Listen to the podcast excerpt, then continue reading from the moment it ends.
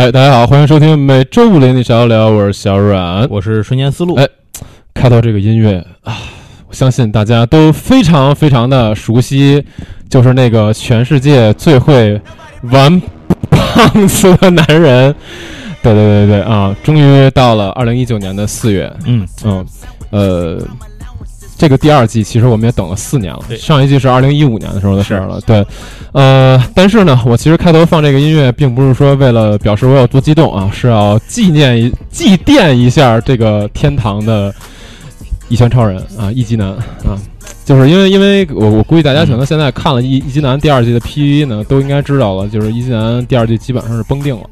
嗯呃，因为怎么说呢？反正我我觉得，我觉得一方面确实有点遗憾啊，当然另、另外一方面，我觉得也完全可以理解，就是因为因为他那个第一季吧，第一季就是很多人以为是骨头社做的，其实不是不是骨头社做的，是那个 Madhouse 做的。嗯。就是第一季呢，Madhouse 做的那个一拳超人，实际上并不只是以 Madhouse 就是一一射之力做的，嗯。实际上是他当时的那个，当时 Madhouse 那个监督叫夏目真吾，他动用了自己所有的人脉，嗯然后基本上把当时日本这个动画业界所有作画方面的大手子，全都给集结过来了，然后做、基本上算是贴钱做了一拳超人的第一季。啊，像当时包括像骨头社的大手子呀，像这个 Production IG 大手子呀，Trigger 啊，Kara 的大手子，都是当时都是直接以项目真吾的人脉的方式给请过来的，然后刷脸，对，做了第一季，所以才体，所以才呈现出了第一季那么那么牛逼的效果。嗯所以说我其实能理解的一点是，哪怕把《一拳超人》的第二季依然交给 Madhouse 做，他们也未必能做出来那么牛逼的效果了。嗯当然了，肯定也不会很差。嗯啊，但是呢，现在第二季就是属于一个完全雪崩的状态，就是因为第二季是交给了另交给了一个在业界名声不太好的一个社，叫 JC Staff 节操社。对节操社，对对对节操社，在业界有这么一句话嘛，以前以前是叫惨遭 A 一动画化，嗯。现在就叫惨遭节操动画化。其实这俩，呃，这俩公司有一特点啊，就啊这俩、这俩公司其实都是那种商业商业化程度非常非常高的那种社，嗯也就是说他们追求效益，对他们更习惯的方式，其实就是流水线式的那种拿钱办事儿的这种风格，啊就是拿多少钱办多少事儿嗯啊。这也符合一个，其实也符合一个正公司正常的一个运对对对营模式。是呃，只能说这俩公司呢，哦，我 A 一我不带了，就 JC 是属于那种上线可以做的很好。但是呢，你他要真不要脸，也能做的特别不要脸那种。对，就是大家可以 嗯看一看什么呃魔镜三啊，然后什么后街女孩啊，你就知道 J C 大概是什么风格了。但你说他们做不出好的吧，倒也不至于啊。嗯哼，呃，可是他们确实就是接一拳有一个非常大的缺陷，就是这个社是非常不会做打戏的。嗯他们的打戏的巅峰是一个校园恋爱漫画，就是《龙与虎》，你看过吗？我没看过，就是那那里面的打戏是 J C 打戏的巅峰。所以他们把它控制在一拳解决问题的范围内，是吧？没有，就是你看那个 P V，你就知道 J C 这个这个动作戏做的真其实那个什么，嗯齐木南雄应该是他们做的，是。嗯，就是他们是做这种东西也有好，对他们做这种东西其实是可以做的很好的，但是是。他们做动作戏确实做的也就啊就不不行哎，所以日本公司不是应该擅长做动作戏吗？啊那种动作戏可能还可以 是吧？啊，对，就是所以说呢，这次基本上一拳是崩定了啊。在就是我也希望大家如果现在还没有关注一拳的那些 PV 啊，或者没有关注他的一些前期评价啊，嗯就是放低自己的期待，如果还想看的话哎，对对。呃，四月二号开播，下礼拜，嗯。然后呢是在优酷，对。啊，然后大家可以，不过我其实倒挺期待节操后面会做一个叫后街女孩儿。不是，他后街女孩已经做了啊，是吗？就？做的很屎，啊，就已经做是 就很屎。哦，我一直以为还没做呢。但已非常非常屎，那完了。就是你可以嗯看那个日剧版，日剧版其实还可以。啊。啊。然后一拳呢，反正怎么说，大家要是不想看的话，你还可以看漫画嘛。我是觉得村田老师的我我我估计怎么出来了，我也看，是那都我第一季都是怎么也得看了，对对对，就是虽然说我觉得村田雄介的漫画应该是比这个比他们这动画可能要好看一点，是是是，对，所以大家就是实在不想看的话，可以看村田雄介的漫画啊。当然这儿我就不说了，呃，哦对。另外，刚才我提到 Production IG，这儿我稍微说一下啊，还是给大家推荐一个我去年，我不能说去年，因为那个番是从去年一直跨到了今年，我最喜欢的一个最喜欢的一个番，嗯也是呃我诸多就看的诸多运动番里面算是相当喜欢的一个，就是《强风吹拂》。嗯是一个讲跑步的一个一个一个番剧，我非常非常的喜欢。然后在这儿也是给大家强推一下 Production IG，然后那个原作小说大家也推荐大家可以看一看，嗯非常非常好的一个剧。它讲的是，就是日本大学有一个项目叫香根一传，嗯哼，就是是跟那个日本那个什么是读卖日报社跟他们合作的一个，反正就是从。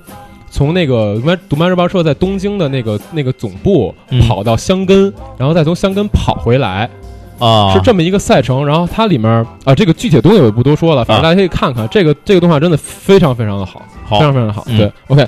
那这块儿呢，也就先说这么多了。后面因为这一次啊，那个我们还是这干点啥节目嘛。嗯但是因为四月这个电影吧，就是一方面好东西不太多，另外一方面呢出了好多事儿，啊 所以说导致四月能说的电影其实很少。然后我就在四月一会儿会给大家补一些四月新番，因为四月新番真的是他妈神仙打架，我操！嗯，就是好好的东西太多了，一会儿咱们可以稍微说一说。哎，好像哪年四月都有这种特别，就是什么。就神仙打架这种神仙打架这种说法我记得这种。咱们去年还是前年在做这个四月干点啥的时候，也说过类似的话。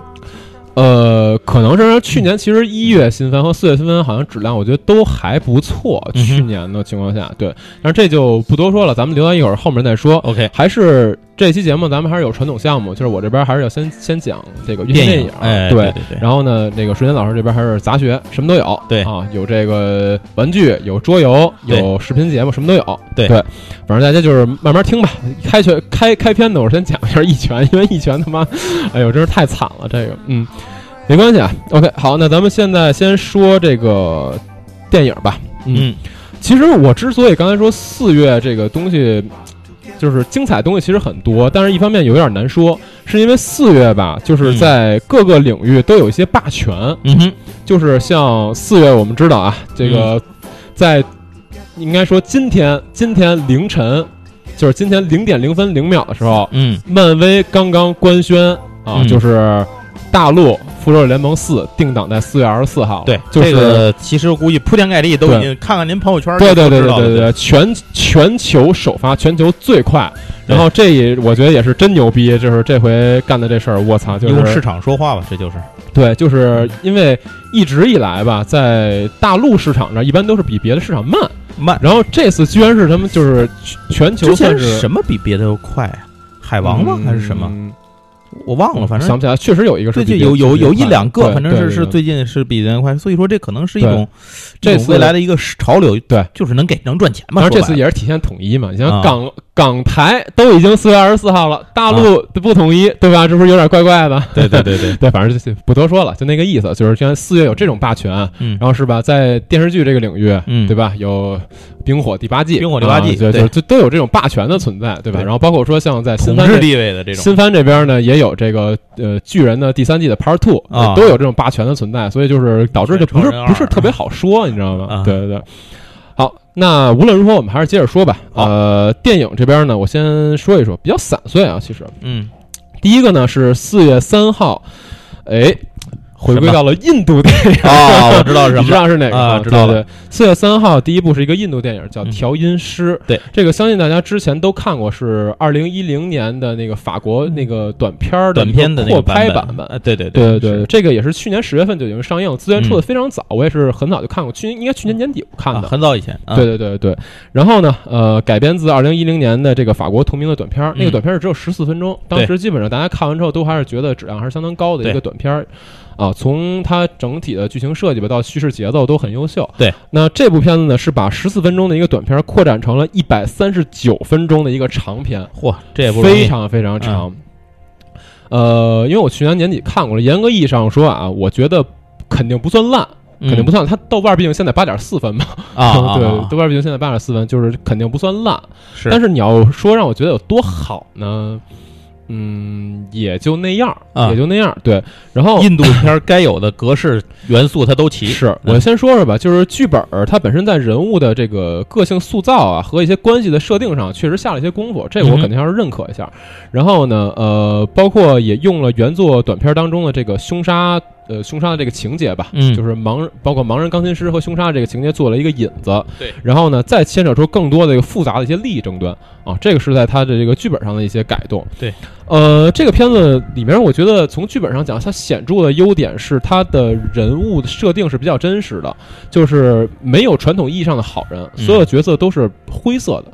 啊。啊，都是灰色的。所以它才能让它不停的出现情节反转对。对对，像啊现实生活当中一些这个呃该有的这些欲望啊、啊。欺骗呀，然后这些人云亦云的这些情况啊，正常人，对大家都七情六欲的正常人，对七情嗯。六欲的正常人，在剧本里面呢设定的是相当不错，然后关系上也下了一些功夫。嗯然后呢，当然了，就是嗯。作为一个这样的片子啊，它的它的整体逻辑漏洞还是不少的啊。这个该挑的肯定能挑出来好多啊，这就不多说了。但是你都能看到印度歌舞了，还有什么要求？是对这个该说的对，但这片儿确实是能看啊。我说嗯实话实说，呃，这个片子我不太喜欢的地方呢，可能就是说它杂糅了很多很多的元素嗯啊。一方面我刚才也捏提过了，太对，多了是吧？就是它前二十几分钟里面包含了这个印度电影一定会有的歌舞、嗯 感情戏和歌舞，前二十分钟里面非常非常的多啊。然后呢，从三十分钟开始进入到我们刚才说的原版的那个调音师的那个短片里面的啊凶杀的这部分。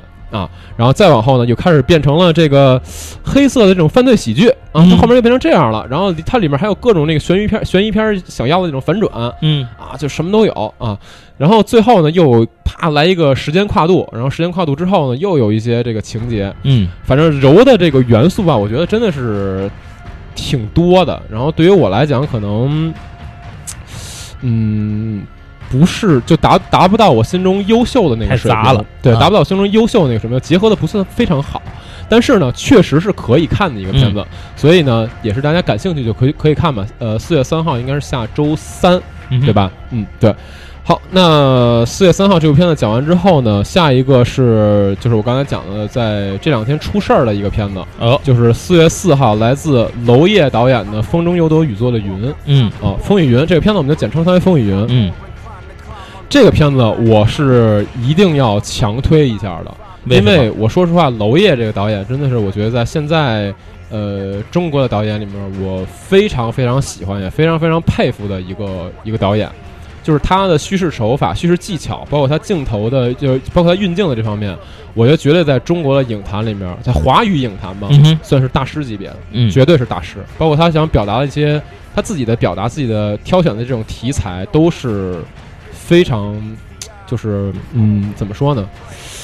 嗯，就是非常值得一看的这么一个这么一一种片子。嗯，OK，呃，我先说一下这个片子。这个片子它之前在金马金马电影节、呃金金马奖和柏林电影节都已经上映过了，口碑非常非常非常好。嗯哼嗯，这也是为什么我就我觉得真的娄烨的导演，呃娄烨的电影吧，他如果能上院线的话，嗯呃，我我我不知道剪，我不知道会不会剪辑啊。就如果说没有剪辑的话，那绝对就是闭眼吹，闭眼闭眼推荐，闭眼看，就是这样的一个，我对他就是这样的一个评价水平。明白对对对。我为什么说他出事儿了？就是因为原来这个片子啊，很早就已经定了四月四号，嗯，但是昨天，昨天的时候，呃，由于就在些咱录音的前一天，对昨天录音的前一天被通知，由于不可抗力，嗯要被撤档。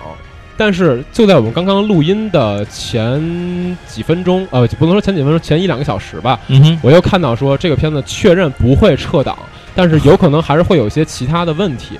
这真是几起几伏，对，几起几伏，所以说，呃，我我就没有提前准备对这个片子的介绍，因为我不确定能不能上映。嗯，对，然后呢，我我只能跟大家这么说，这个片子它主要的剧情啊，它主要的剧情是由一个坠楼案引发出来的背后更多的一些事件，背后牵扯出来一些集团利益啊，然后包括说数年之前更多人之间的一些失踪案之间的纠葛。嗯。这个片子，呃，我我应该这么说，就是它做到了一个非常完美的整合，就是他把呃一定程度的商业性，嗯哼。然后社会题材的表达，嗯。然后包括说艺术造诣，还有娄烨自己所追求的一些东西，他自己的风格嗯。啊、然后包括说他自己非常精妙、抽丝剥茧式的这种叙述叙事技巧，嗯。都完美到结完美的结合到了一部电影里面，嗯哼。嗯，然后基本上这个片子我是会无脑推荐。哦，我是会无脑推荐，对大家去看一看这个这个预告片儿。当然，我我我我也是，这是属于我自己的审美啊。你去看一下预告片儿，如果你确实看完预告片儿之后你觉得不感兴趣，也可以不看，因为这个属于完全属于我的偏好。因为我的偏好就是我真的会无脑推荐这个片子，，对，嗯所以说我差不多个人情感加成，对对对对所以差不多我也是放在这儿，而且四月四号就是下下礼拜我也一定会去看这个片子，对，嗯哪怕说我现在可能没有那么多时间，我也一定会去看这个片子，对。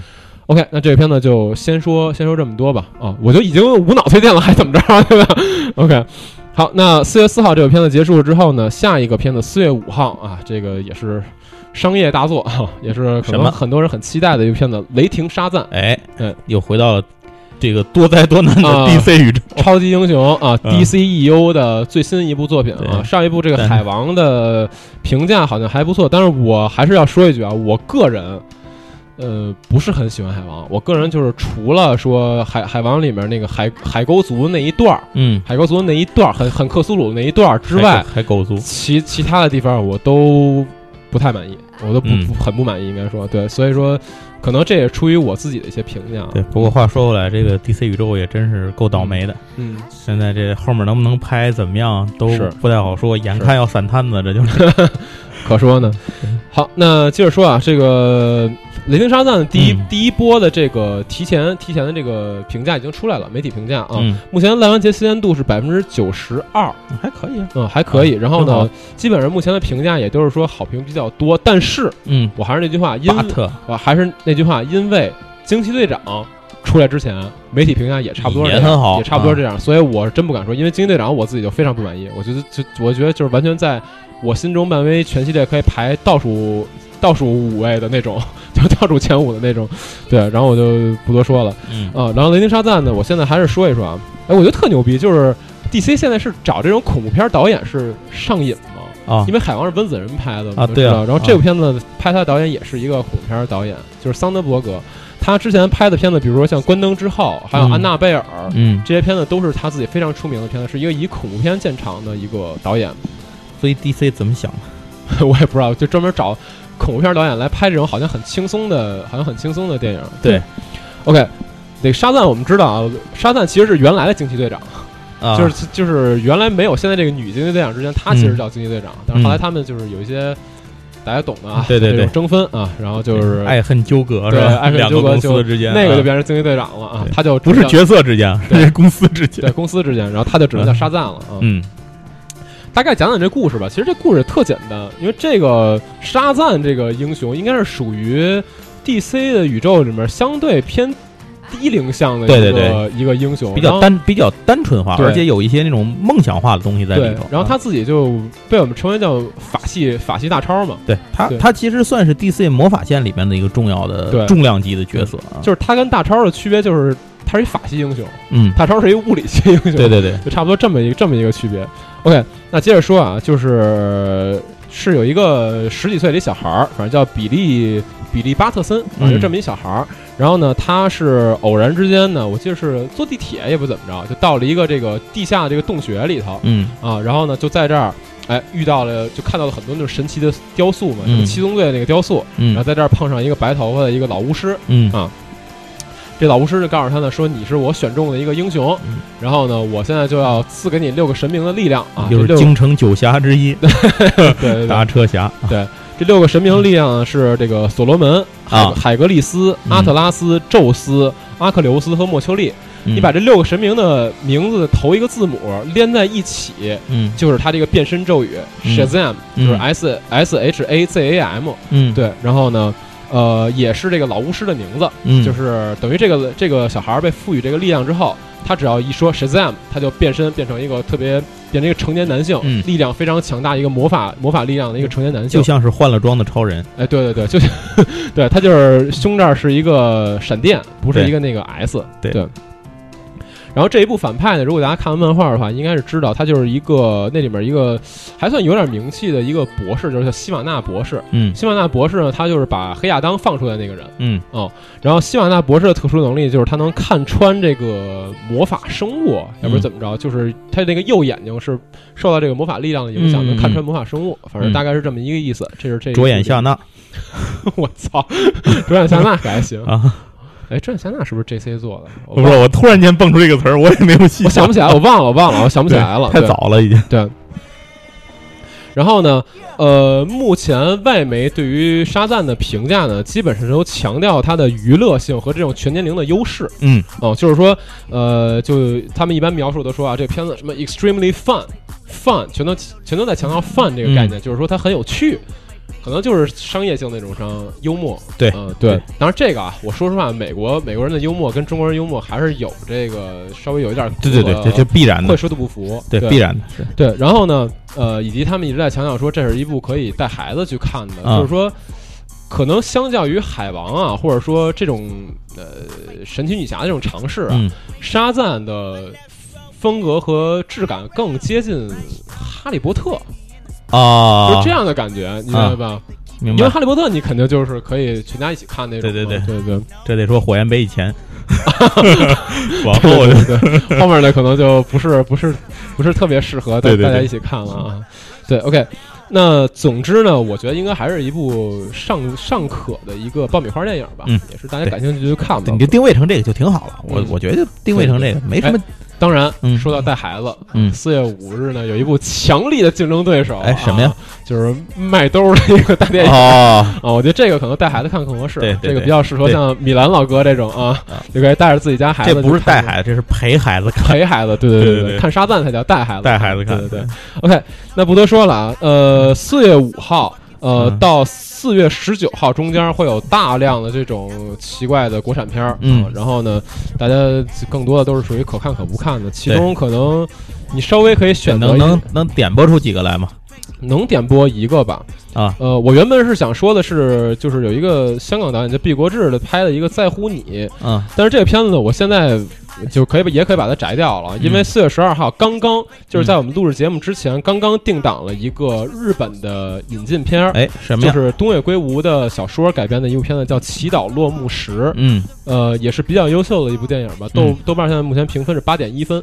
哦，这个这个票这个电影是根据东野的那个《新三者》系列最后一本改的，嗯哦，就是那个叫什么加贺恭一郎那个系列。啊，我是不知道名字名字我想不起来，好像是叫加贺恭一郎那个系列。对，呃，这个系列《新三者》系列是东野的书里面嗯人情味儿非常呃，不能说非常，就人情味儿比较浓的一个系列。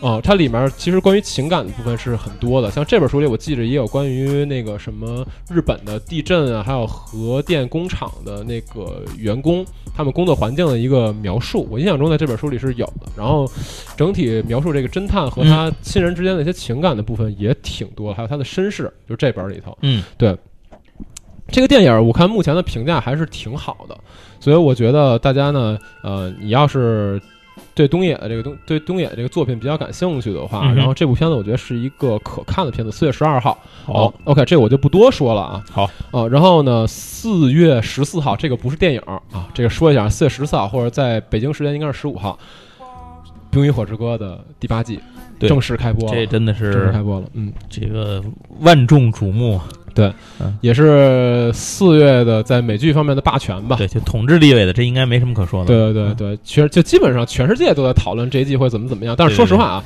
我看过第七季之后，我其实对第八季没什么期待，我觉得就赶紧完了就完的事儿了。对，反正我它不是还会产生出很多衍生剧来？是是是，嗯因为我现在也是看这个网上他们这些呃演员啊，包括嗯参与者的一些提前的这个小小的剧透嗯，啊，也是觉得第八季好像比较沉重，因为据他们说是会死相当相当多的人。啊，那因为不不死能叫冰火吗？对，因为说实话，其实现在已经死的没有没有没有太多那种不重要的角色了，就是现在基本留下来的都是主要角色。对，但是在这一部里，他们居然还说会死非常非常多的人，就让我觉得巨压抑。啊然后包括说那个美人儿的那个演员啊就是大家知道那个那个就那个特别特别壮的女性骑士，我一般管叫啊美人儿。嗯美人儿那个演员也说说这一部的剧本，他看的时候说觉得非常非常的压抑。一方面是时常担呃是时时在担心自己这个角色会死，嗯，另一方面是确实看的这个剧本让他觉得就是情感上的冲击会比较大。那至少他这个人物不会一上来就死，要不是他的不用时时担心，是他说他的就翻完了。对，是他说他的内他的台词好像还挺多，戏份好像还挺多的。啊对，呃，更多的东西我们也不多说了，基本上这也是作为嗯，其实不能说是真正的冰火，应该是说冰火小说的平行宇宙，嗯，因为冰火小说现在跟现在跟剧集其实就是两两个两条线，平对有点平行宇宙的感觉。对对对对，这是说相当于是冰火聚集宇宙的这个一个完结。小说不一定是这样结尾。对它能讲成什么样呢？我们就也也也别也也不用多多琢磨了，就拭目以待吧。反正嗯到时候也就那么多集，嗯，这一季我记得是七集是八集，不太多哦，看完就完事儿了啊。OK，那这个我也就不多说了，反正四月十五号，我觉得也是该看，肯定大家都会看。嗯，对。好，那下面一部四月十九日，这是一个在四月的档期里面是还勉强可以看一看的一个电影啊。嗯，这个电影呢叫《巴比龙》，巴比龙，巴比龙，对，大家可能知道，冥界妖蝶，对，巴巴比龙就是法语里面的蝴蝶这个词，因为法语里面蝴蝶就是 babylon。对，这个怎么知道？您看《圣斗士》，对，您也可以 听，您也可以听王嘉尔的那个歌，就是 Come feeling feel like a feeling like a babylon，哎哎哎，对，就那个歌啊，就那个，嗯，对，OK，然后呢，这个这个电影呢，目前豆瓣是七点九分，但是烂番茄新鲜度只有百分之五十二，嗯，当然。无所谓，因为我今天要推荐的不是这个电影，是是什么？因为二零一八年的这一版《巴比龙》实际上是一个翻拍版的电影。这个呃，在上世纪七十年代的时候，这是当时拍的另外一个同名的电影。上世纪七十年代就拍过的第一部原著的《巴比龙》。嗯啊。呃，七十年代那一部片子呢，其实是非常非常精彩的一部片子。那个电影在影史上是被称为最伟大的越狱电影之一。嗯，哦，呃，这个片子怎么说呢？嗯，在当时，首先是他的导演是巴顿将军的那个导演，叫富兰克林什么，我想不起来他的名字了。然后呢，呃，对，然后 对，然后主演是当时非常非常火的两个演员，一个是史蒂芬麦奎因，另外一个是达斯汀霍夫曼。嗯，达斯汀霍夫曼我们可能非常非常的熟悉啊。对，然后呢？他们是在当时七十年代的呃演了这么一个片子《巴比龙》，然后这个电影它伟大的地方，其实在于它是根据真实事件改编的一个电影，它是一个越狱电影，但它实际实际上是根据真实事件，就是真有这个越狱，就是真的有这个越狱，而且这个越狱事件本身就非常非常的传奇。嗯。嗯，OK，要不他们可以放在包青天系列？我稍微说一说吧，我稍微说两句，就是。也是上世纪，就是一九三一年的时候，有一个法国人，他叫亨利·查理叶。然后呢，他是因为呃，他自己是一个贼，是一个类似于扒手那种感觉。然后呢，但是他因为一个莫名的指控，就是跟他。当扒手这个事儿没有关系，没关系啊，一个指控，然后被判了终身监禁，觉得受到了侮辱，你们竟然不尊重我的专业是吧？对他被判了终身监禁，然后呢，被送往了有人间地狱之称的当时法国的一个非常非常可怕的监狱，就是在法属圭亚那群岛那边的一个法属圭亚那监狱。嗯，哦，法属圭亚那监监呃，非法属圭亚那群岛那边其实是三个岛，里边有一个岛就被称为魔呃恶魔岛。嗯，那个恶魔岛上面的那个监狱几乎就是一个非常非常恐怖的一个。生存状态，关在那儿的这个囚犯，就感觉有点关塔那摩那意思。对，就是你一辈子你就不要想出来了那种感觉，而且而且你在那生活也是非常非常恐怖的，就死里头吧，是吧？对。然后呢，这个亨利查理叶他被关到那儿之后，因为他的胸前有一个蝴蝶的纹身，嗯，所以他得到了一个名号叫巴比龙，嗯啊，就是法语那个巴比鹰，就因为他有一个蝴蝶的纹身。OK，是这么回事儿。对对对，OK。那其实说说说一下上世纪，因为在那个时候，法国其实对于犯罪者的这种呃认知，实际上是非常非常严苛的。如果你是一个犯罪分子，而且到了要去到法法呃法属圭亚那的那个地步的话，基本上你就属于已经被这个国家完全抛弃了，就是你你已经被这个国家除名的那种忘记了。对，就因为你是一个犯罪分子，我们就想排除你。嗯，呃，你爱死不死跟我没关系了，就赶紧走。就是现在不有很多类似这种题材的漫画吗？日漫。是是啊，对啊，你就你刚刚一说，想到了《约定梦幻岛》啊，没有没有没有，不是不是不是不是啊，就是基本上到了呃，基本上要去法尔圭亚那那儿的人呢，送到那儿之后，至多吧，至多只有百分之二十的人能活着回来，生存率极低。对，就是你在被运送到那儿、流放到那块的路上，在这个船上就会死相当相当多的人，然后在那个岛上还会死相当相当多的人，对。因为是，也许死路上还是好事儿呢，是吧？对，也许死路上真的是好事儿。我现在跟你说说，因为什么？就首先，因为那个监狱呢，它本身那个群岛距离可认知的大陆有十四点五公里这么远。嗯，就是你游不回来。对，你想游那不太可能，你必须得有船。你像，而且你有船的话，你也除非你是海王，对，而你有船的话，你也不一定能保证你能活那么长时间。啊。对对对，所以说那个这是一方面，然后另外一方面呢，这个监狱外头本身的环境都是热带雨林。啊，里面有各种各样的毒蛇呀、毒蜘蛛啊、吸血蝙蝠之类的。这些东西，不止在热血热不是在热带森林里面、热带雨林里待着，它有时候还会到监狱里头去觅食。所以他们生存哦，的环哇塞，这有点像，感觉这地儿就是一食堂嘛。对，所以啊他们生存的环境本身就非常可怕。另外，就算你真的度过了这些，到了海边儿，嗯因为他们这个监狱岛上经常会有越狱的人，他们嗯这儿的狱警会把越狱的人，就是被枪杀的这种越狱的这个囚犯，直接扔到海里喂鲨鱼。啊，就是海里鲨鱼很多，对，就导致呢，鲨鱼经常会在这盘，等着是吧对，？经常会盘踞在他们的海边。啊，就是鲨鱼也拿这儿当食堂。所以你啊游泳也好，你开船也好，你还要过这一关。嗯，等于说这他们本身在这个外部的环境就已经非常非常非常的严峻了。嗯，然后这感觉就是没有铁栏杆，没墙，自然环境你也能玩死。对，啊然后我们再说监狱内部，嗯监狱内部他们的那个牢房两百五十间牢房，每一个嗯牢房那个房门差不多是四英尺那么厚，嗯然后顶他们那个牢房的顶端呢是被这种铁栏关上的，嗯狱警在那个在他们的牢房上面啊巡查。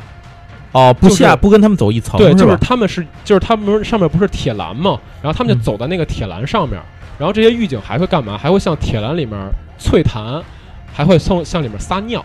啊嗯你知道就，就他们这个生活的环境有多么多么的可怕，而且这还还不只是这样，他们的脚上被绑了一个棍子，嗯就是那个棍子是保证让他们腿根本没有办法张开。对对，然就是后他他没法跑嘛。对这样一方面也当然也避免了一些这个强奸的这种事件出现。嗯啊，然后呢，他们在里面还要遭受这种狱警的这种精神上的折磨，甚至有可能把他单独关在一个监里面，接受这种精神的折磨。就里面很多人都疯了，大家可以看一看七七十年代那个电影里面对这个对这个环境啊，监狱的环境有非常详细的这种描描绘啊，就是真的是人间地狱，是真的是人间地狱。但是，纵使我说了这么多，为什么我说这是一个非常传奇的事件？就是因为巴比龙这个人，就是这个呃亨利查理叶这个人，啊他在这个环境之下策划了八次越狱。那就是说前面都没成呗。对，最终他真的越狱，他之前是逃出去，因为他在里面是认识了一个很有钱的、很有钱的一个商人，好像是嗯，对。然后他他通过把那个钱，把他的钱藏在就是自己的后面呃那个部位带出来了一些钱，然后他们啊用那些钱在外面买了船。但是后来呢，又被又因为各种各样的方式，可能被举报啊，各种各样的方式，他们又被抓回来了。然后被抓回来之后，被关禁闭啊，然后甚至被移送到那个最可怕的那个恶魔岛上面。嗯，但是他最终成功的跑了出来，并且成为了委内瑞拉的合法公民。太牛逼了。就是这个故事，就是传奇到这个地步。但是，其实这个故事里面，这只是一个部分。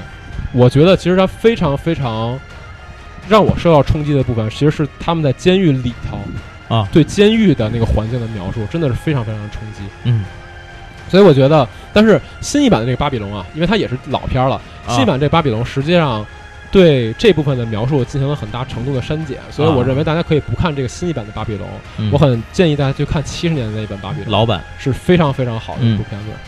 OK，那巴比龙就先说到这么多啊，接下来说一个四月十九号一个 搞笑的片子。什么？啊，这个片子呢叫《境界》，这是什么呀？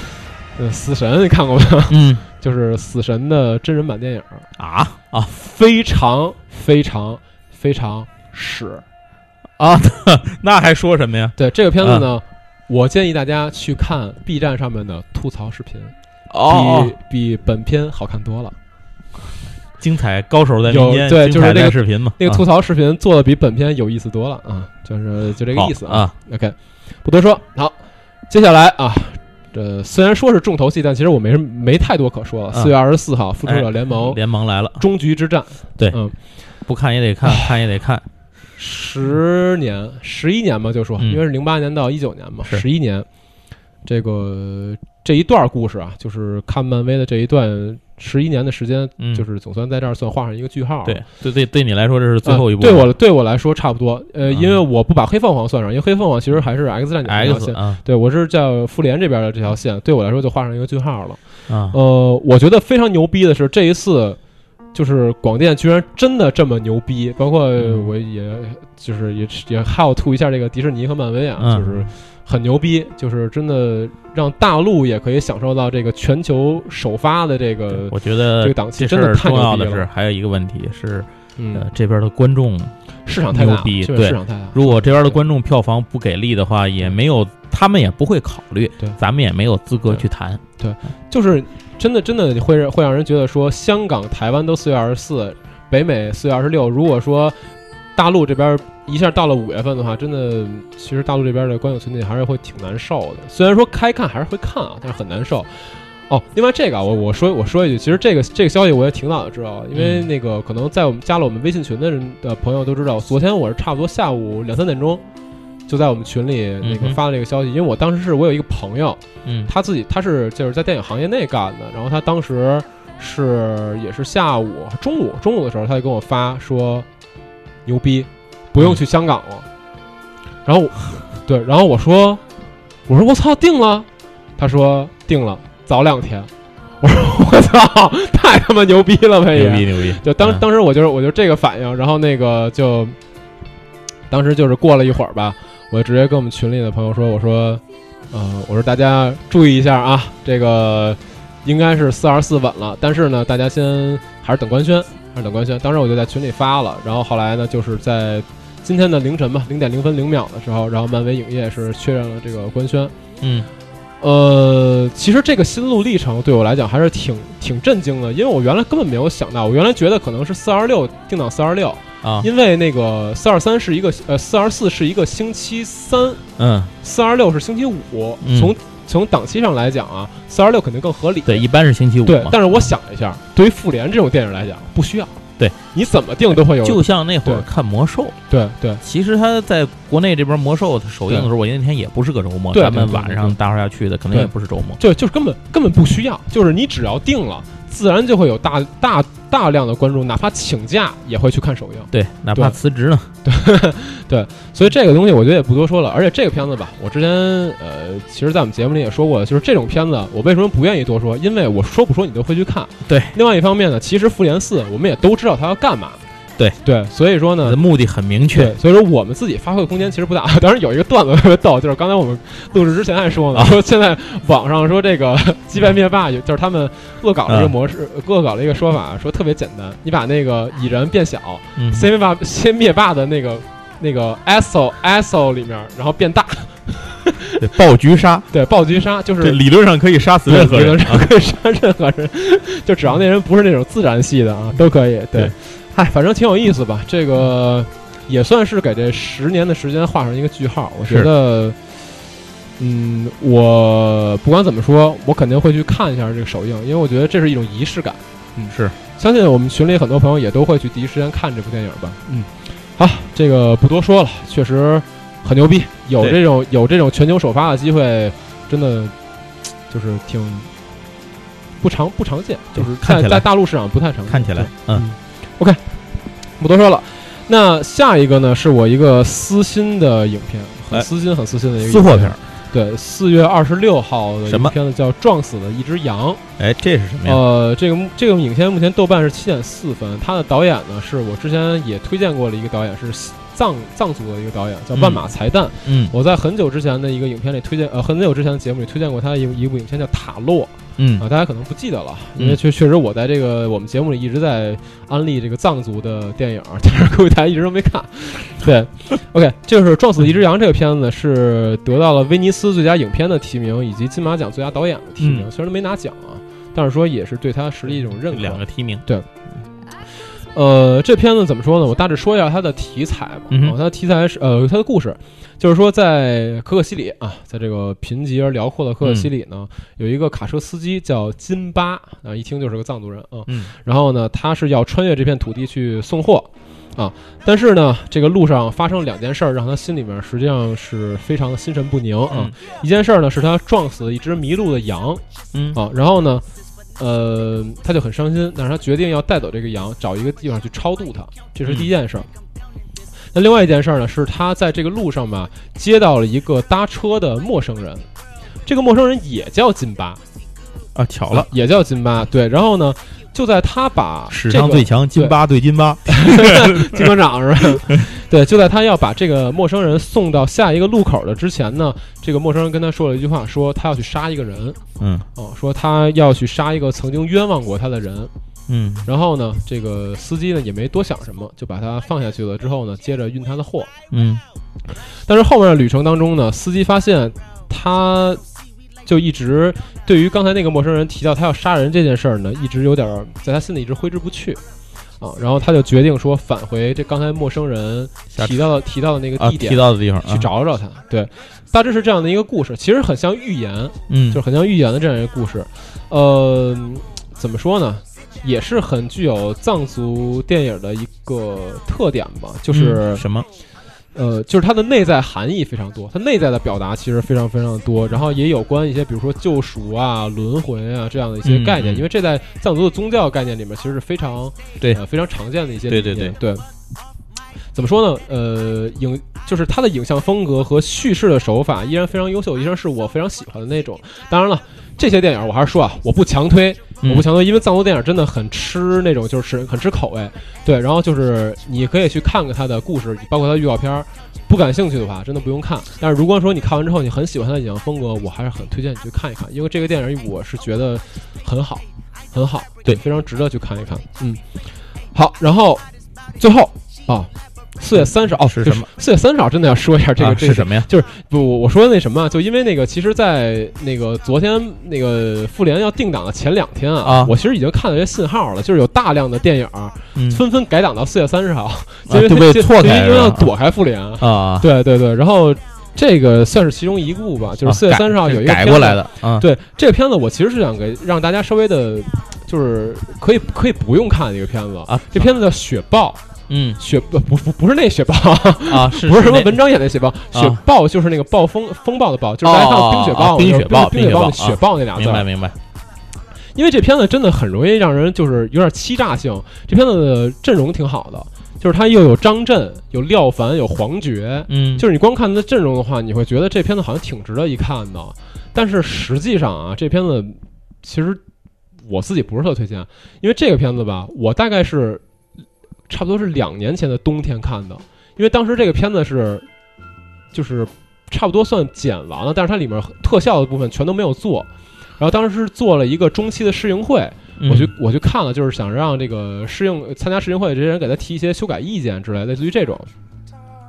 然后我就看了之后呢，我是觉得这片子，就是你那个特效做不做完，我其实也不太在乎了。就我觉得觉得拍的挺挺一般的一个片子，虽然用了这么好的阵容，然后拍了一个挺一般的片子。嗯我说一下，它大概就是说在中国极北的那种边陲地区，然后一个劫这个运金车的这么一个故事。嗯，它里面就是它其实东北东北什么现金大奸，对，有点类似于这种，就是它，它其实有一点借鉴那个，大家看过《冰雪暴》吗？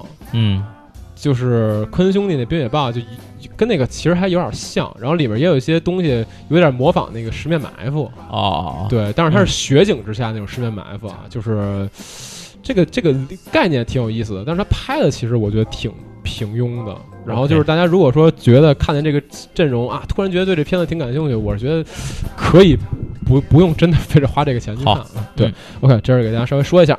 嗯，好，那电影说完了，电影说完了，后面呢稍微提两个四月的新番，追追一下番，哎，追点新番啊，四月新番真的是这个神仙打架啊！刚才我是提了很多了，呃，全飞拳，全飞拳就是就我刚说《一拳超人》第二季，我们管它叫嗯全飞拳。对这个呢，就想看就看吧，爱看不看，我是觉得无所谓，反正我是肯定得看，我我也是肯定得，我是得看。看，因为我是我不看，我哪知道我怎么骂他呀？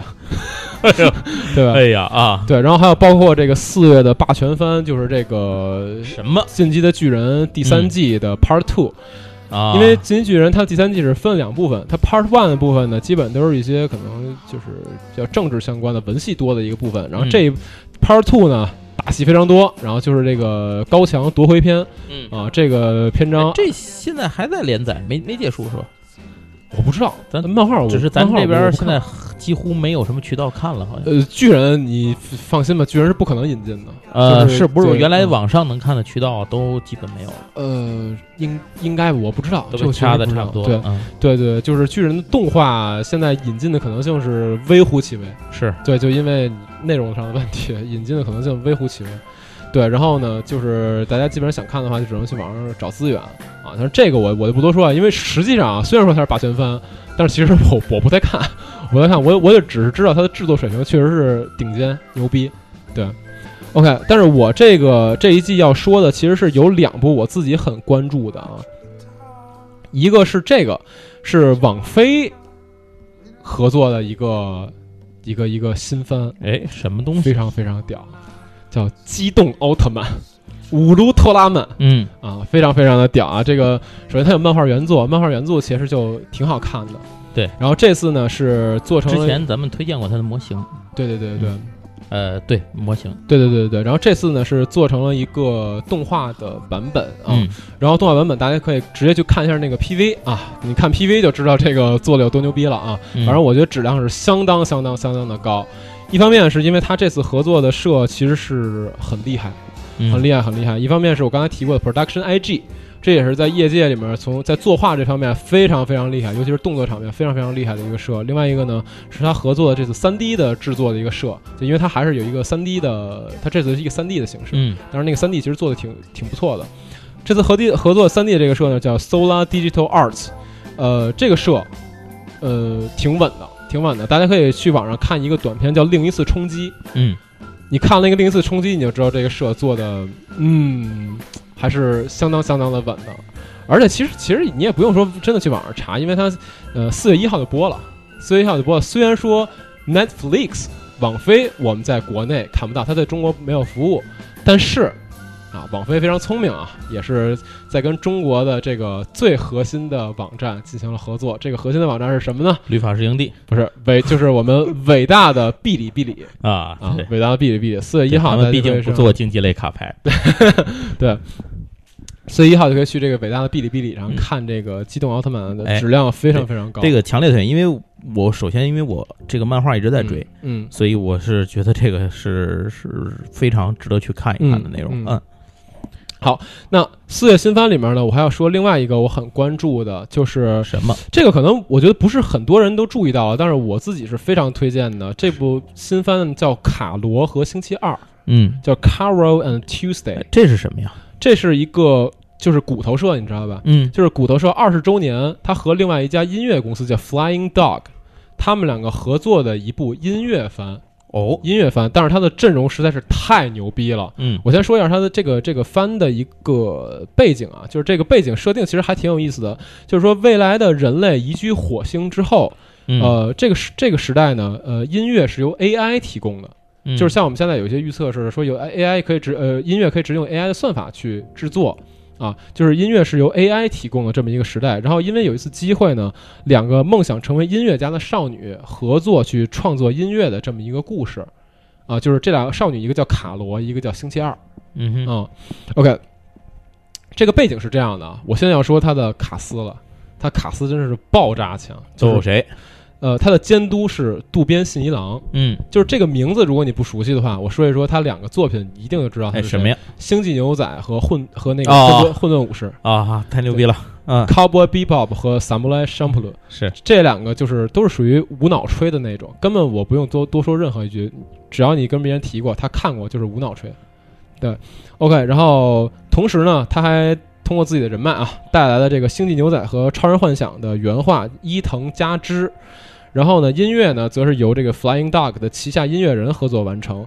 呃，我这期的音这期节目的背景音乐里面，其实用了三首，都是那个 Flying Dog 旗下艺人他们的音乐作品啊，质量还是挺不错的。我说实话啊，对，嗯呃，基本上这个番番剧我基本上可以提前神作预定了。啊、就是你去看一看它的 PV，我觉得质量真的是很高很高，而、嗯而且我我我觉得提前神作预定应该是一点问题都没有。对对对，所以我也是希望大家可以看一看。那它，对，但它具体四月什么时候播，我好像没有没没没有没有没有看到。OK，呃，差不多四月份我想推的新番大致就是这样了。对，大致就是这样了。然然后呢，呃，其他的我想想还有什么？其实还有这个像骨头社的《文豪野犬》的第三季，嗯当然这当然这《文豪野犬》怎么说呢？它这个背景挺有意思，但是其实 我觉得 剧情还是略显傻屌。虽然骨头是做的挺好的。嗯 OK，差不多四月份我我会关注到的哦，还有一个，还有什么？还有一个其实有点电波系的，哎就是那个就是敏有一个新番叫《敏三味不知道，》，就是你你知道几元邦彦吗？哦，当然知道几，元邦彦就是这是他这次做的一个，就是有一个社叫妈妈吧还是叫啊 MAPA、MAPA，就是他和几元邦彦这次合作的一个新番叫《闽三味不知》。道是什么，听不出是什么东西。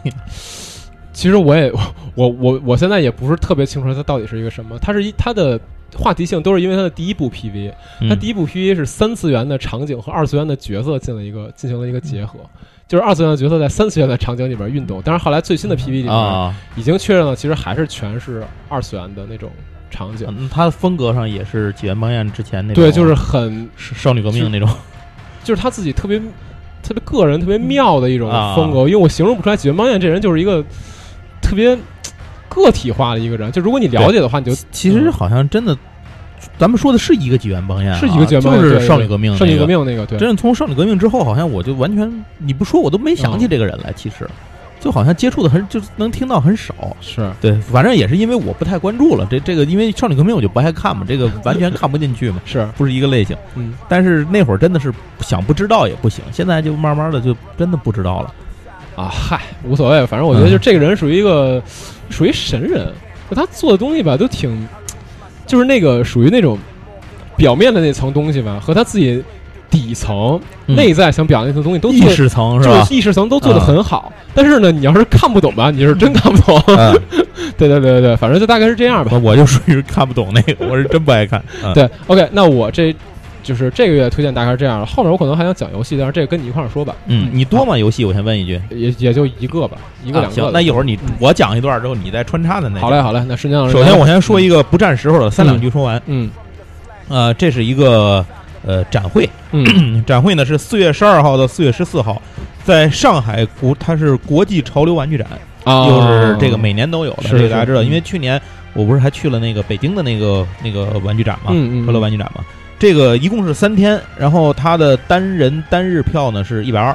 呃，现在已经在卖了。OK 那嗯。它的地点呢是在上海世博展馆，啊地铁出来也很近那个那个地方。对，嗯。但是呢，这个要跟大家说，就是呃，作为玩潮流玩具展嘛，嗯其实就是潮玩为主，是。它不是我们这个熟悉的这种平时介绍的那些个什么嗯。呃模型啊，啊。什么手办啊是，呃手办当然还会有啊，是。但但它更多的是以潮玩为主。这个潮玩，哎，哎对 对对对对。就是贵，嗯对，特色就是贵，而且另一个特点呢，就是，呃，比较诡异，嗯或者说这个比较新奇。嗯那潮，因为什么叫潮玩呢？其实潮玩最早源于香港的这个设计师玩具，是呃，它本身就是一个非常小众的东西。可能比较艺术化的那种表达。对对对，然后嗯现在呢，开始向大众化进行发展，然后在全世界普及起来。是呃，不过它依然它的表达呢，可能个性化极强，设计师的，所以有的东西被人这个人可能是奉若佳品啊，惊为天人，嗯另外一个人就完全看不明白是什么玩意儿，嗯。对吧？就就真的是，而且还就小冉说的这个非常的贵，嗯呃，所以如果大家有兴趣的话，可以去转转，因为去年我就去转转，我觉得还挺好。它里头也有一些大众化的这种品牌，嗯比如盲包化的那种，像什么嗯茉莉啊什么的那种。嗯当然嗯，现场那些茉莉也都便宜不了。我记得上次节目回来，我还说过一次那个嗯现场的那情况，嗯呃，那茉莉展台那什么情况，嗯然后就类似于都是这种情况。对，嗯，所以您要是有兴趣呢，可以去抢一抢这个看一看。嗯您再有兴趣有钱呢，就抢一抢会场限定，这个是价值最大的东西，各种会场限定版。换句话说，你在里面认识的小姐姐也都是有钱人。啊，对对对对，对是 喂喂，这个这个不太好，有道理，有道理。嗯啊嗯然后这个展会呢，就跟大家通报一下，有这么一个展会。哎然后这个嗯有兴趣的人呢，可以在四月十二号到四月十四号，呃，找时间去转转。我是个人觉得啊，如果你不是嗯为了抢货的话，一天就够了。好嘞，然后这个如果您为了抢货的话呢，可能头天得搭帐篷。嗯啊，对，肯定的，基本基本是这肯定得搭帐篷排队嘛。对嗯那说完这个之后呢，再说一个简单的视频，也是一句话介绍完。我重头的东西一会儿今天在这个塑各种塑料小人上。哎哎，那今天要说的这个视频呢，其实是呃一个 UP 主，哎，他是一个美国人，嗯自己做了一档节目，在 B 站上大家可以看到，嗯叫做“口语老炮儿马”，就马瑞斯吧，马斯瑞。口语老炮儿，反正他他大家您搜这个应该就可以找着。然后他讲的东西呢，其实是两种类型啊。第一个是讲这个叫什么呢？叫学英语，哦，然后这是头一个。嗯然后另外一个呢是讲这种中美或者说外国人在中国的这种文化类的东西嗯啊。然后最牛逼的是，他本这个人本来啊，他他本身很有语言天赋，他能嗯说八国语言，我操对。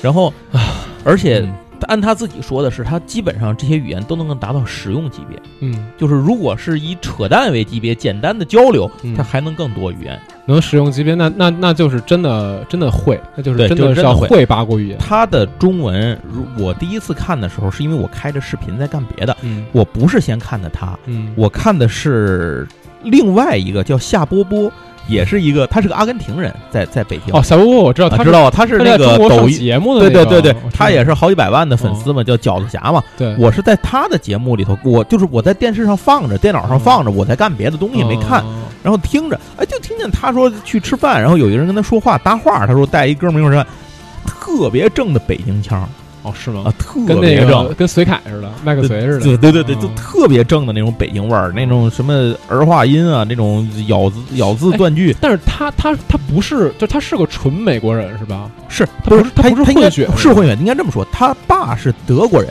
啊，他妈妈是好像是东欧啊还是哪儿的人反正不是中国人啊？不是不是，他他跟中国没关系，啊，他也他也不是美国人，对，他是美国人，就是他父母是哦美国籍嘛，所以他是个美国人。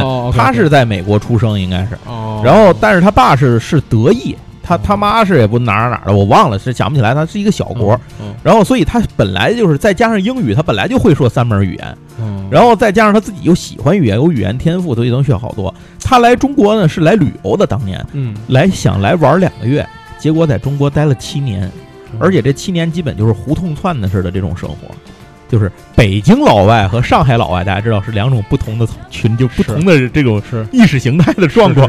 思想状况都不是一个一个位面儿的，就是不同位面的人。外在北京待着容易待待成那种胡胡同上流社会对对对对，张亮啊，啊。对对，胡同上流社会，他就属于胡同上流社 What's 会。your name？对 How are you？我我那天就看了一集，讲他现在回美国嘛，这段时间回美国，然后马上就回，现在应该已经回来了，在美国找中餐厅，嗯，就吃中餐，然哎那肯定，然后不行，点评啊，这什么的就有有的还挺好，嗯。就是有的网友给推荐，就是说我们在那儿中国人给推荐说哪儿哪家觉得是不错，去吃又还不错，然后有的吃完哦这真不行，而且齁贵，不是他这玩意儿吧？其实我去我去美国的时候也问过那些那个中餐厅的老板，嗯他说你这东西吧，你必须得本土化啊，对对对对你不。本土化的，人美国人吃不惯。他去的第一次去的就是这种本土化的店，是，就是 Panda 这种。对对对。第二次去的呢是中国人给他指的，网友给他指那种、哎那种中国化的哎中餐厅。嗯，他说现在美在欧洲也美国现在都开始慢慢的流行起中国味儿的中正宗，从配料到原料到烧制方法，是。走中餐原本的路子，不是中国人没见过的中餐了。哎。因为，我说实话，就是中餐，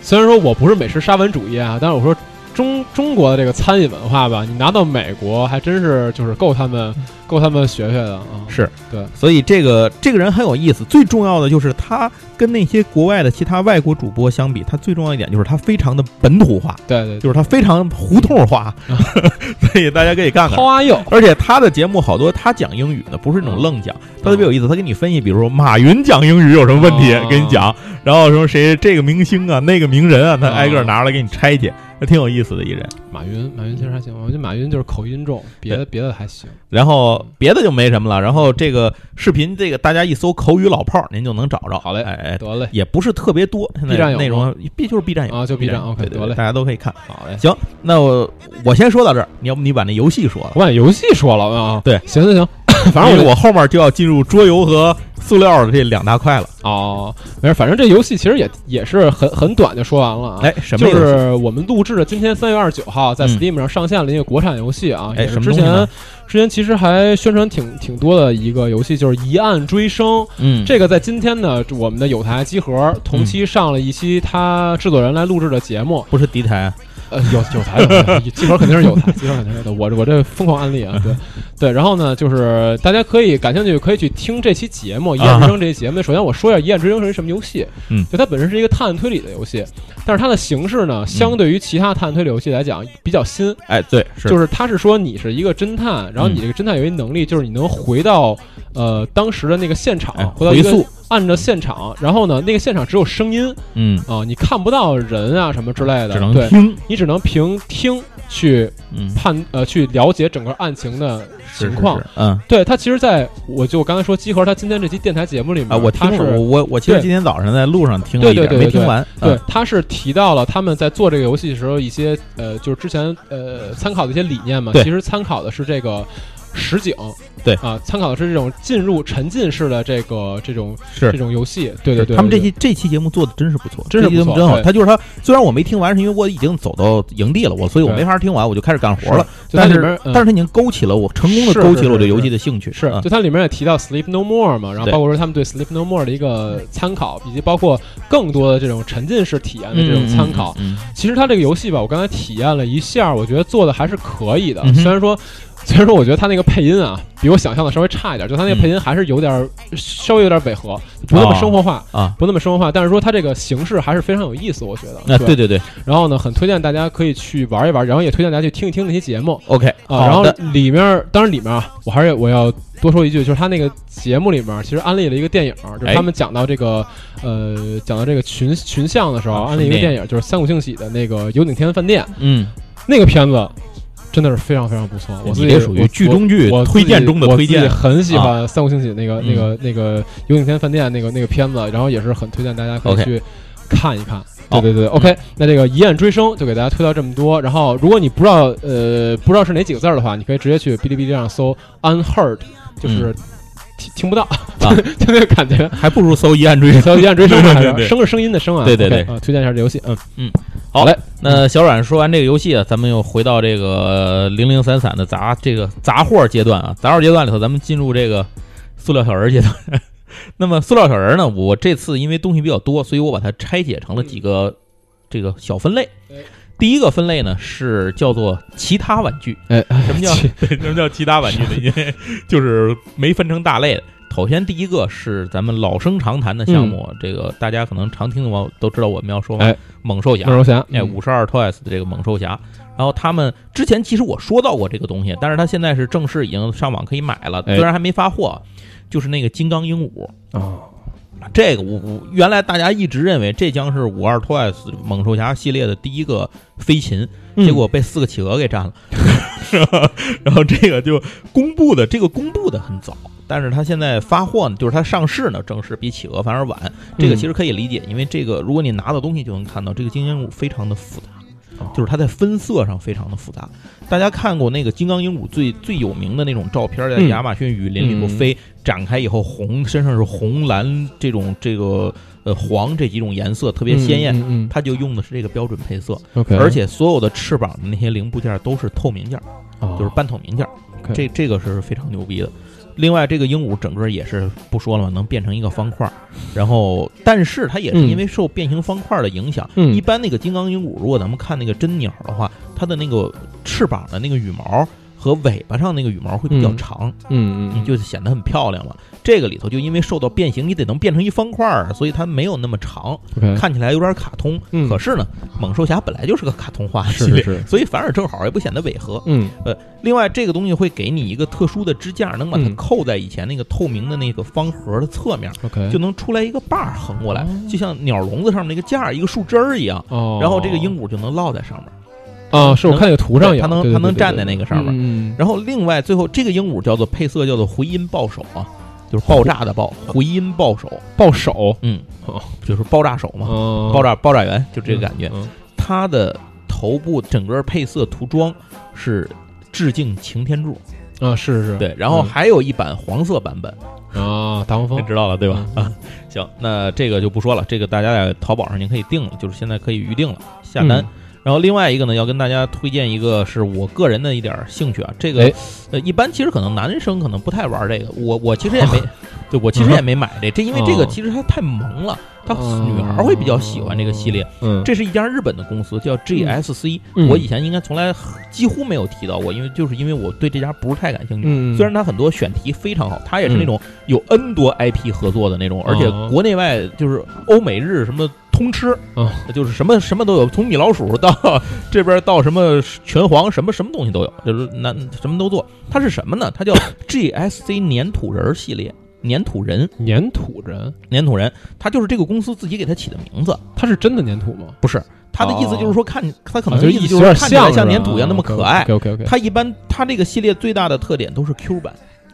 然后呢，现在这个四肢啊什么的都是都是嗯可动，并且哦它的特点是一般都可以换表情，那个脸是可换的，哦能换好多表情，大头特别可爱。有点像以前那个哆啦 A 梦。对它的，你想它的，它连什么都有，它连城市猎人都有，哦，啊，咱咱一会儿还得说到城市猎人，咱一会儿再说。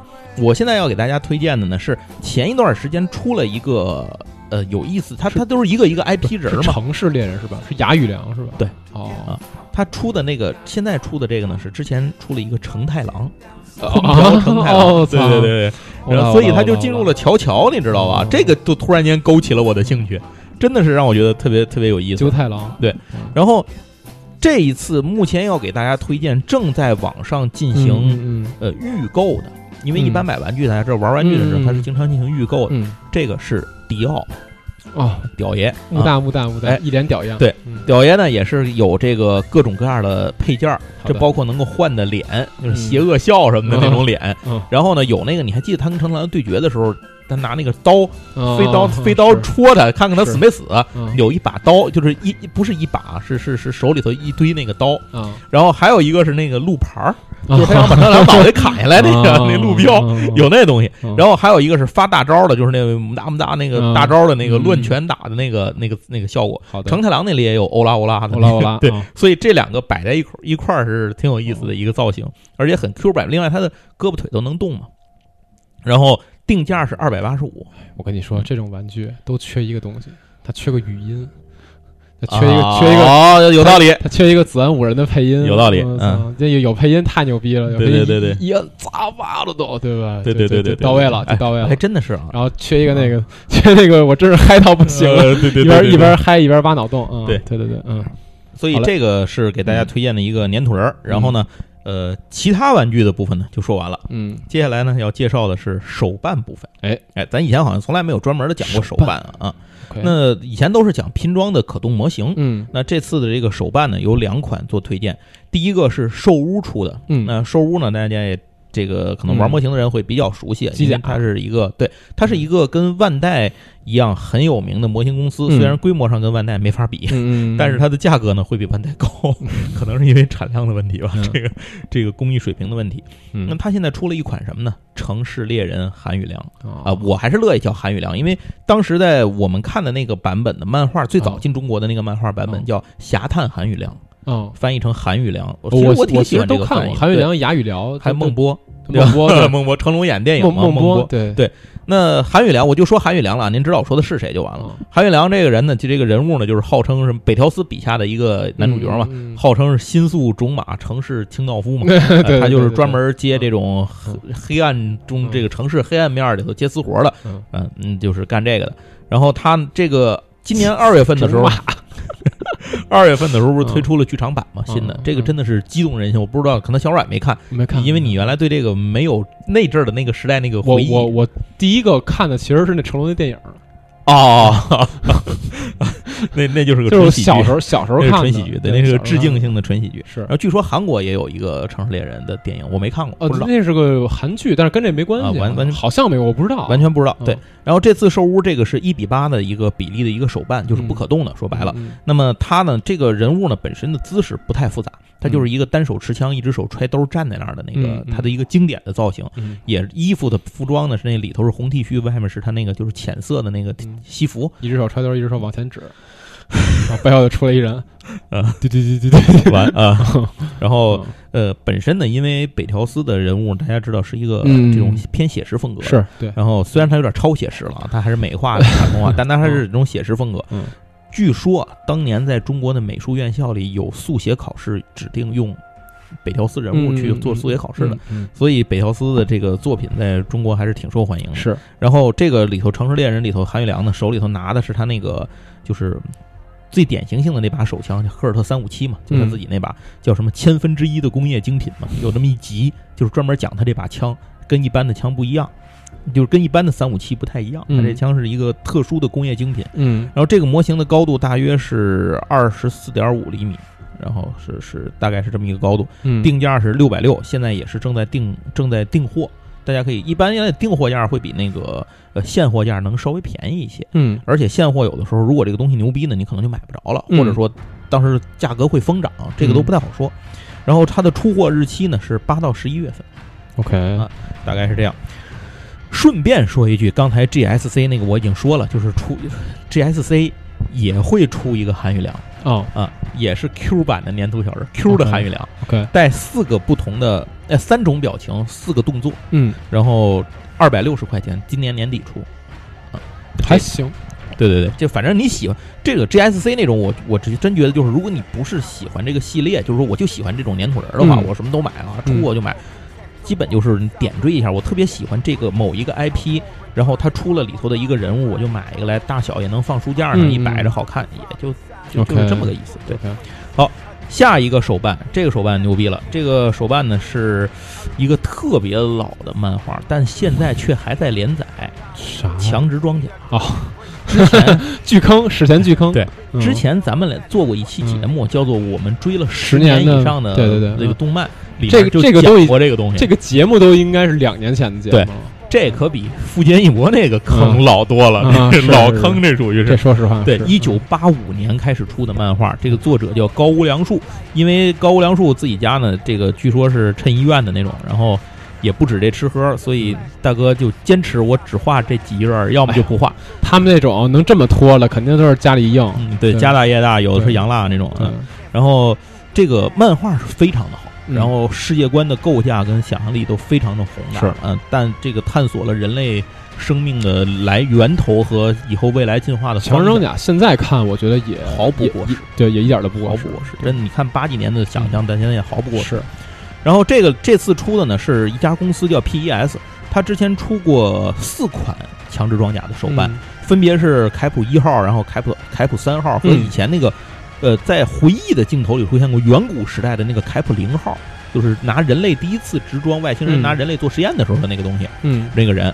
然后还有一个就是黑色的卷倒俄人的那个三号的那个巨人直装，嗯现在出的是深丁晶的那个一号的巨人直装。，OK，对，这巨人之装呢是为了大家看漫画知道，是为了对抗那种兽十二兽神将那个级别的，就是最牛逼级别的这个巨人之敌人，然后才才进二次进化出来的一个巨型的这种呃外装。然后这个东西呢，嗯。呃，是说因为个儿太大了嘛，嗯。所以它在模型的这个手办的版本里头，高度是八十四厘米。嗯，啊，也个儿也非常大，八十四厘米，对并且为了凸显身高，这次缩小了地台的比例，，OK，呃显得身高更大。听着听着就是特别容易被人砍后脖子那种，涂装非常的漂亮。嗯，就是非常的完美。然后它那个手臂的部分，它有一种武器叫高周波剑，就是能够靠高速震荡伸出来嗯把所有东西粉碎那个剑。它有一种展开形态，就是你可以通过替换零件来实现。但是这个有一个稍微有一个让人不太满意的地方，嗯就是这么大的东西，它身体上有很多那种。呃，球形的治愈器嘛，就是哦控制器嘛。嗯。理论上讲，那些在原著里，它有的地方会产生光的效果嘛。是。其实你它是完全可以做进光的，或者你至少地台可以做进发光的效果。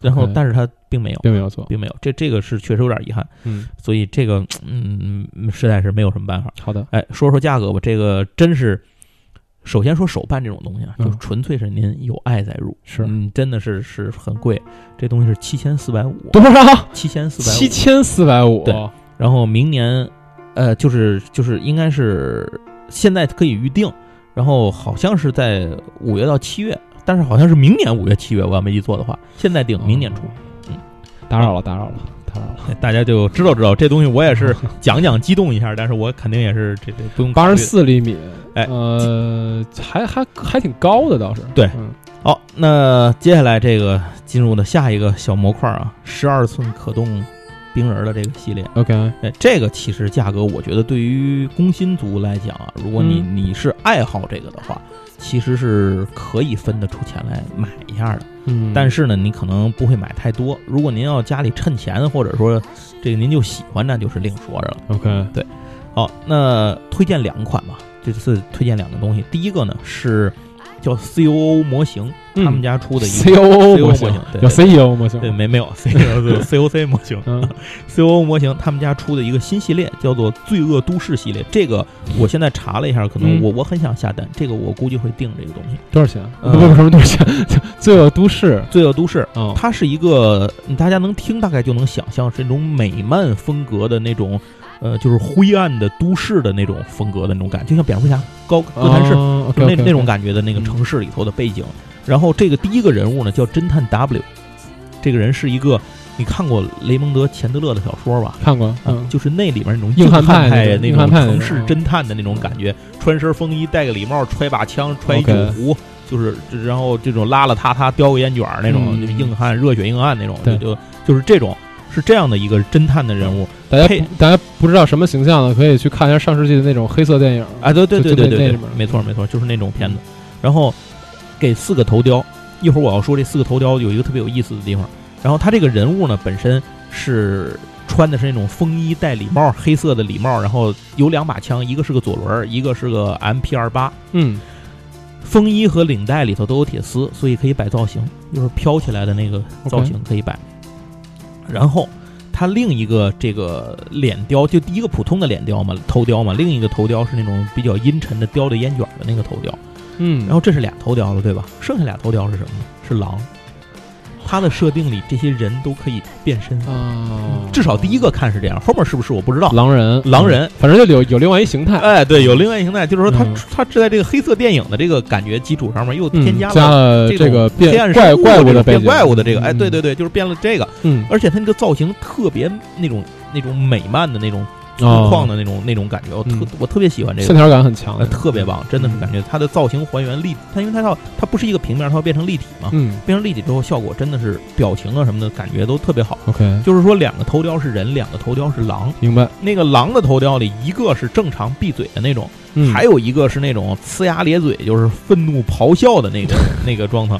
但是它看着不吓人，哦，就是因为它是漫画画的，它是偏美美漫漫画，它不是那种不是那种就是血腥写实的那种风格。这个你一会儿把图给我啊，我我我我这个必须得放到我的文章里。我靠，我真觉得这个我嗯我他你看一眼图就胜过我一切描述。是我真觉得特别好。然后它普通版的定价是一千二百四，其实就是一个万智牌 MM 之类的一盒牌的钱。多多多大呀？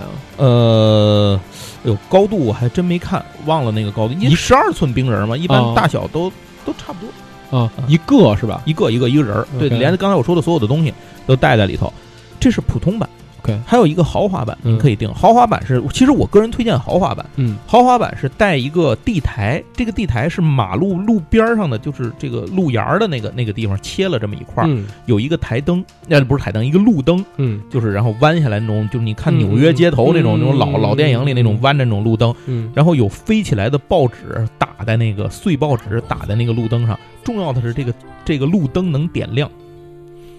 刚才那他妈凯普那么大个儿，他不能点，人家这怎么做的？没事，想你可以自己自己那什么嘛，DIY 嘛，对啊，那那就是后手，那麻烦啊，还容易弄坏，你也不敢下手啊。也是，但是对于你对于普通的玩家来讲，不具有那种能力。嗯。但是这个就是人家就想到这个灯是里头带亮的，就是这个路灯能点亮，它能嗯，就整个人物能摆出一个没想好啊。夜幕下城市一个角落里头，嗯。昏暗角落里头，风一刮，卷起报纸，然后一个一个嗯这么一个热血，哎，这一个是挺有那个挺有那个走过去硬汉派的那种种感觉。啊，对，特别有那个电影的场景感，所以我我超喜欢这个。好，这是在今年的下半年出货，嗯。现在可以预定。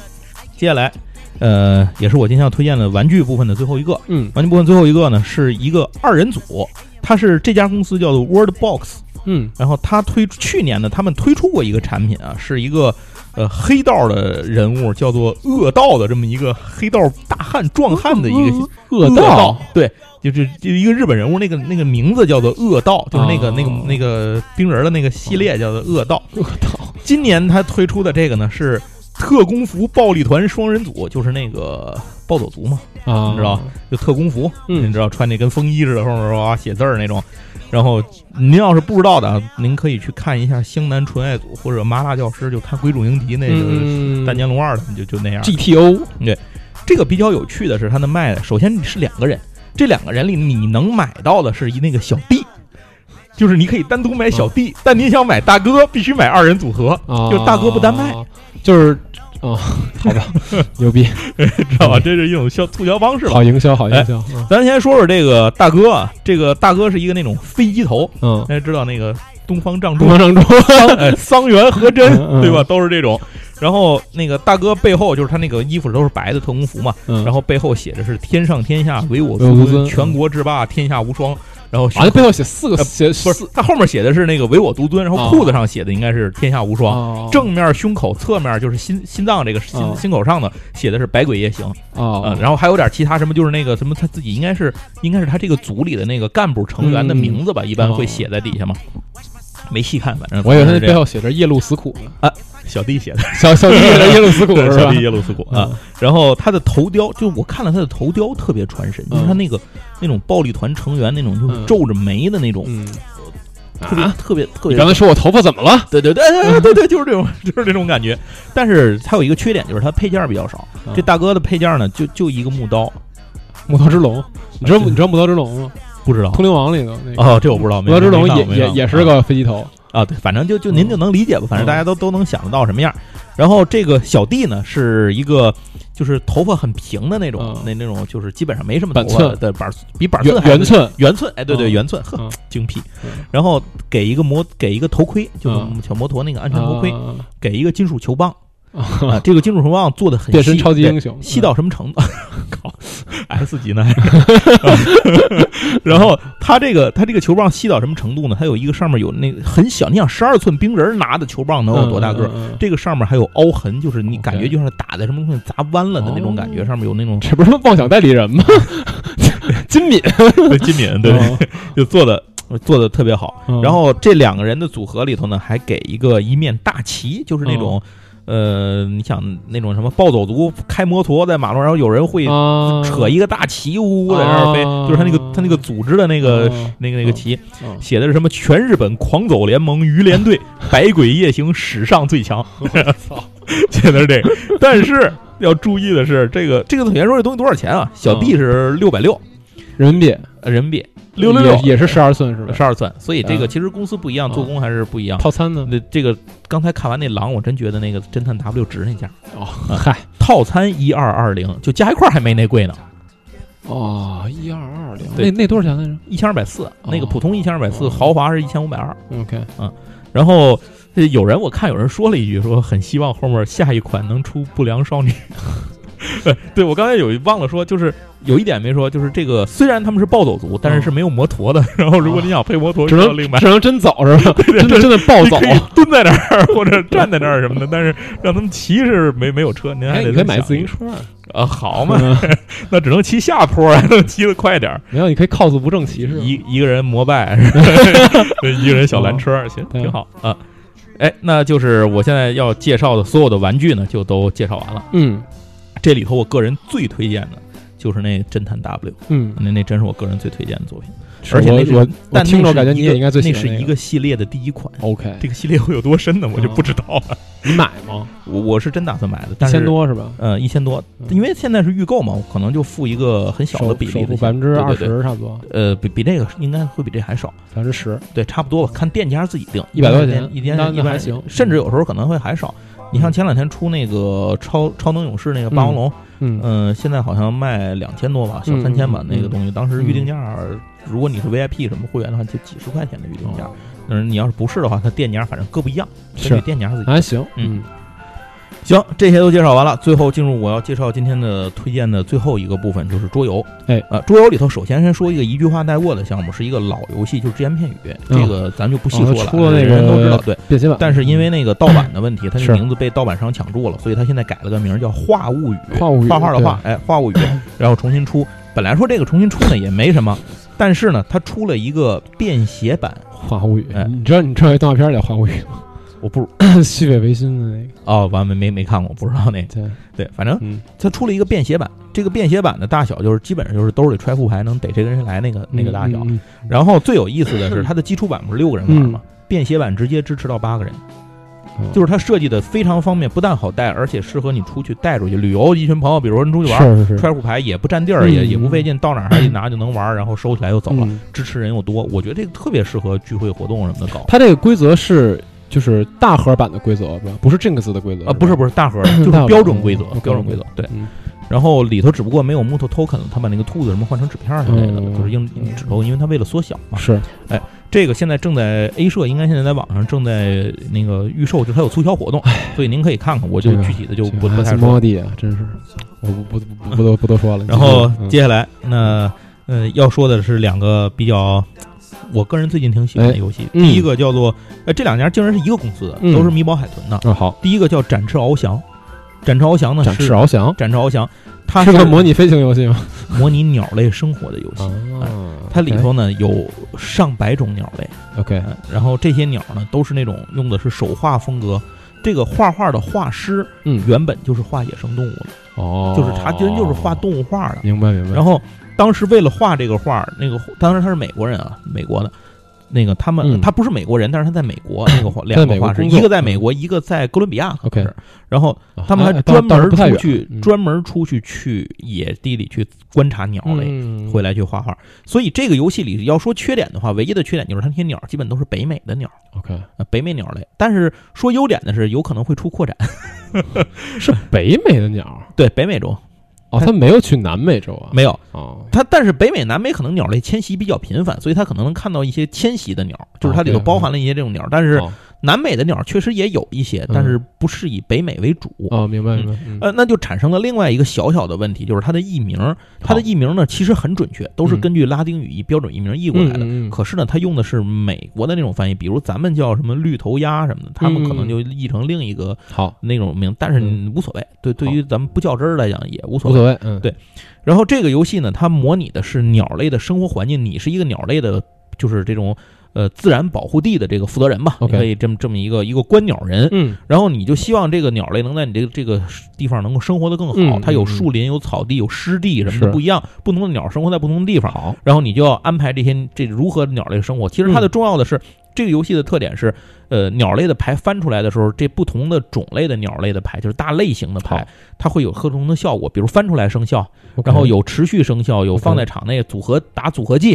是这么一个效果，然后这个里头还有趣的是，它把鸟类的繁殖做成了一个重要的一环哎，就是有鸟蛋，哦，你要培育出鸟蛋，然后再繁衍。还有下一本，还有食物，哦你要注意食物的分配。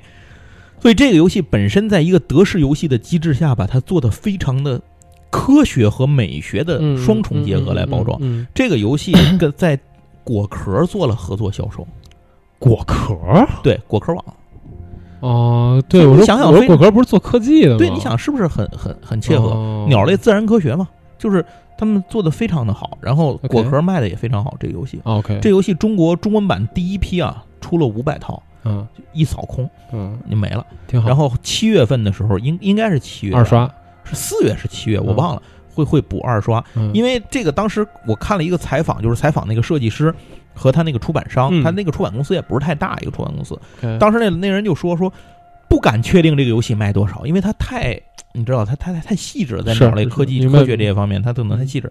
然后他说这个游戏美术成本什么的也也不低，他说就一般来讲，这种游戏一生产会是生产两万套嘛，嗯它只在全球生产了一万套。嗯啊，所以这一万套结果在预定阶段就空了，然后现在全球断货，现在一万套所以一起等等下一套嗯嗯，嗯等下一批。我是觉得这游戏非常好，强烈推荐给大家，而且重要的是它可以让你体验看到很多对于鸟类的好奇嗯啊，这个鸟类世界有趣的地方。好，第二个游戏同样是米宝海豚推出的。呃，我也是刚拿到样品，因为这游戏还没有正式上市，很快就要正式上市，就四月份，叫《金银岛》。是那个小说改啊，的，对对对，是小说为背景改编的。然后《金银岛》里面呢，你扮演的这个一共能最多五个人，嗯五个人分成两波，但是这两波人呢，又不是那种一 v 多，你明白吗？嗯嗯，那那个多的那一波人，他有点像那个木乃伊或者那古墓迷踪，嗯就是那一队人互相之间也是对抗的，只有一个人能赢。明白明白。嗯那这个游戏讲什么呢？其中有一个人要扮演船长，好，哎你这个船长就是大家知道吗？就是他嗯被人背叛了嘛，对吧？嗯他他被他的手下背叛，然后其他的人都是海盗，但其实船长也是海盗了。嗯但是船长一开始被抓起来了，嗯所以扮演海船长的这个玩家一开始要拿着一个小地图手里头，嗯在这个地图在挡板后面点一个点儿，按照规则啊，你有什么地儿能点，什么地儿不能点，一个地图那个金银岛那个岛屿地图上，这个地方只有你知道，这儿就是宝藏。，OK，其他的玩家要通过不停提问，用就是用卡牌的方式来是否的这种提问的方式，嗯来最后找到这个点儿到底点在大地图的什么地方，谁先到那儿把宝藏找出来，谁就赢了。如果在若干个回合之后没有人能找到宝藏，这个船长就从被关的地方脱身出来，他也加入游戏的行动。然后，如果他能抢在别人之前先拿走到那个宝藏的位置上，就能宣布获胜。啊，就是它是获取信息和你移动是结合的，是吧？对，就它本身是分开的，但是实际上是结呃，最终达到目的是结合的，对是吧？就是说，在一开始的时候，你这个人是动不了的，就是做船长这个人是动不了，只有其他人能在场地上走。他们每回合会这个模拟的，就是每回合会有人过来抽你，哎你他妈快说这告我这种嗯告点信息嗯。然后你呢，经为了减少避免被拷打呀，或者受到摧残，你就会吐露一点信息给他们。你抽我就巴格里亚尔，对那么他怎么表现这件事呢？是从船长会从这个线索牌里头抽三张，然后选一张打出来，摆在这个回合位置上，也是记录回合。嗯这个位置一般说的是，比如说他在这个在比如说在火山周围半径什么哦四公里，嗯，然后或者说他不绝不在深海边的什么海哎，岸线这个等会儿等会儿多巴哥，对吧？等会儿啊，多巴哥岛是是，这是一个。等会儿我还想到另外一个游戏，这个我一会儿我你先说完这个，我一会儿说那个。然后就是这样，嗯其他人就通过这种规则呢，然后来分追分析这个地儿在哪儿去找宝。嗯并且在这些里头，一般来讲，船长是不能说瞎话的。，OK，所以你一定要从哪里三张牌里头选一个最模糊，让他们知道线索最小的消息给他们，你要拖延到你能出来，嗯能明白吧？但是呢，在这个随着游戏的过程，你会有两次机会可以说谎，在嗯回答里说谎，嗯别人不知道你说的是真的还是假的。所以如果别人不知道的话，他要耗费他的特殊行动来看你说的到底是真是假。但是他怎么看啊？你在那个 摆上一张牌之后，底下还会放一个标记，那个标记是扣着放的。嗯底下如果是没有别特殊的符号，就代表你说的是真话；OK，如果是个问号，就代表你可以说假话。哦，就也有可能是真的，是吧对但它不一定是假，哦最缺德就在这儿哦，。这个有点意思啊，对这个有点意思。嗯所以这样的话，你就可以去 误导别人，OK，然后你就尽量拖延嘛，用模糊的线索、没用的消息，反正就拖延回合，不让人找着。但是人家要找着了，你也得君子说实话，这是君子游戏嘛，你得说嗯是，你不能到时候现说不就不是，对吧？然后君子君子就得说实话。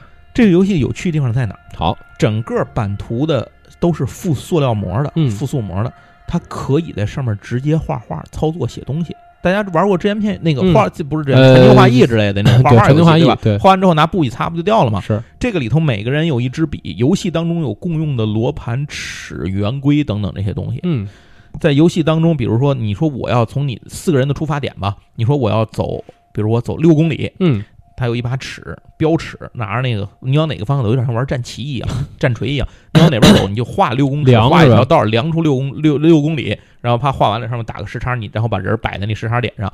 然后你说我要搜索，搜索是一个搜索圈儿，把那个圈儿放在那儿，然后在那圈儿中心，它是一个塑料的那个那个圆环嘛，嗯在圆环中间画一个圈儿，你就问那个那个演船长那人，就说这里有没有在不在这个环里头，在的话你就赢了，你就找着了。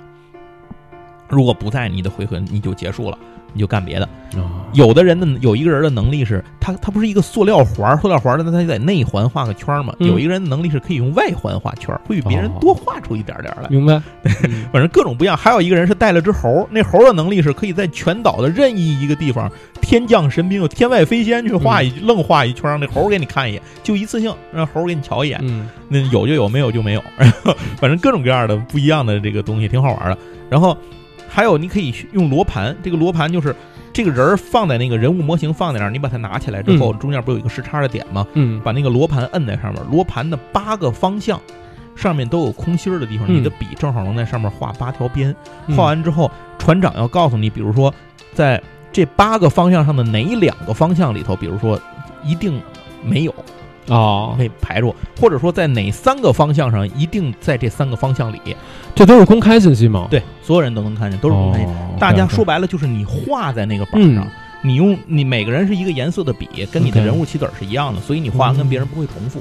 那个船长用的是那个黑笔嘛，然后他会给你。